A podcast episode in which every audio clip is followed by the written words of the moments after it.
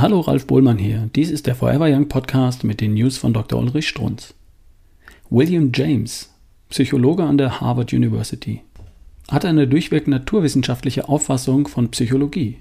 Sein Thema die Verknüpfung von Bewusstseinszuständen, Gefühle und Gehirnzuständen. Eine Trennung von Körper und Geist gab es bei ihm nicht, war für ihn eins. Bemerkenswert, damals um das Jahr 1900. Ihm verdanken wir den wunderschönen Satz, die größte Revolution unserer Generation ist die Entdeckung, dass wir Menschen, kaum ändern wir unser Denken und Fühlen, auch die äußeren Aspekte unserer Existenz ändern können.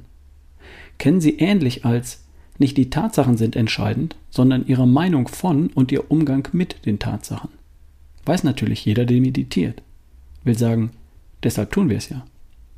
Das unterschätzen Sie mir gründlich, fast alle von Ihnen, liebe Leserinnen und Leser erschreckend, wenn ich Debatten unserer ganz großen Gehirnforscher in Deutschland lese, die dann irgendwo verschämt zugeben, dass sie sich mit der Meditation auch noch einmal beschäftigen müssen, so mit 70, 80 Jahren, die also in Wahrheit keine Ahnung haben, wovon sie schwätzen, ihr Leben lang.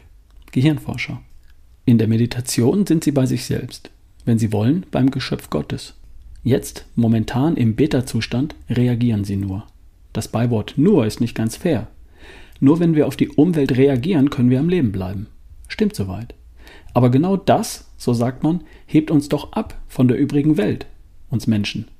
Die einzigartige Möglichkeit, auch bei uns selbst zu sein, uns selbst zu betrachten, funktioniert nur, wenn wir das unablässige Reagieren auf die Umwelt abstellen. Nennt man Meditation. Praktische Anwendung Milton Erickson. Therapie in Trance. Bringt den Menschen dazu, alles abzuschalten, nur bei sich selbst zu sein zeigt ihm, wie er sich selbst innerlich ändern kann und weckt ihn wieder auf. Er wird plötzlich auch grauselige Tumorschmerzen nicht mehr spüren. Beispielsweise. Genau das möchte uns William James mitteilen, schon vor über 100 Jahren. Ändere dich innerlich, the inner attitudes of your mind, dann ändert sich dein Leben, wenn du das möchtest. Klingt kompliziert. Meditation. Wer es jetzt nicht kann, der lernt's wohl. Drum, Frohbotschaft, der Satz gilt auch andersherum lieber Herr James. Ändere deinen Körper, dann änderst du deinen Geist. Klingt sehr viel einfacher, näher, menschlicher, wenn ich nicht schon wieder so idealistische Bilder in mir hätte. Ich sehe Bruce Lee vor mir. Das meine ich mit Körper. Schmal, leicht, luftig, ausschließlich zähe Ausdauermuskulatur. Hatten ihre Vorfahren möglicherweise einfach so. Gucken Sie sich mal einen Maasai an. Die müssen nicht trainieren. Die müssen in keine Muckibude. Die leben einfach richtig. Genauso wichtig, die essen einfach richtig. Muss ich jetzt wirklich nicht nochmal wiederholen. Ändere deinen Körper, dann ändert sich dein Geist.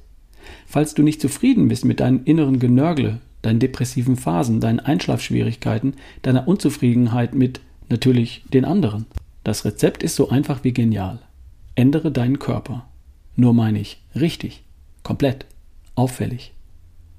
Das war eine News von Dr. Ulrich Strunz. Vorgelesen von Ralf Bohlmann hier im Feuerwehr Young Podcast. Bis zum nächsten Mal.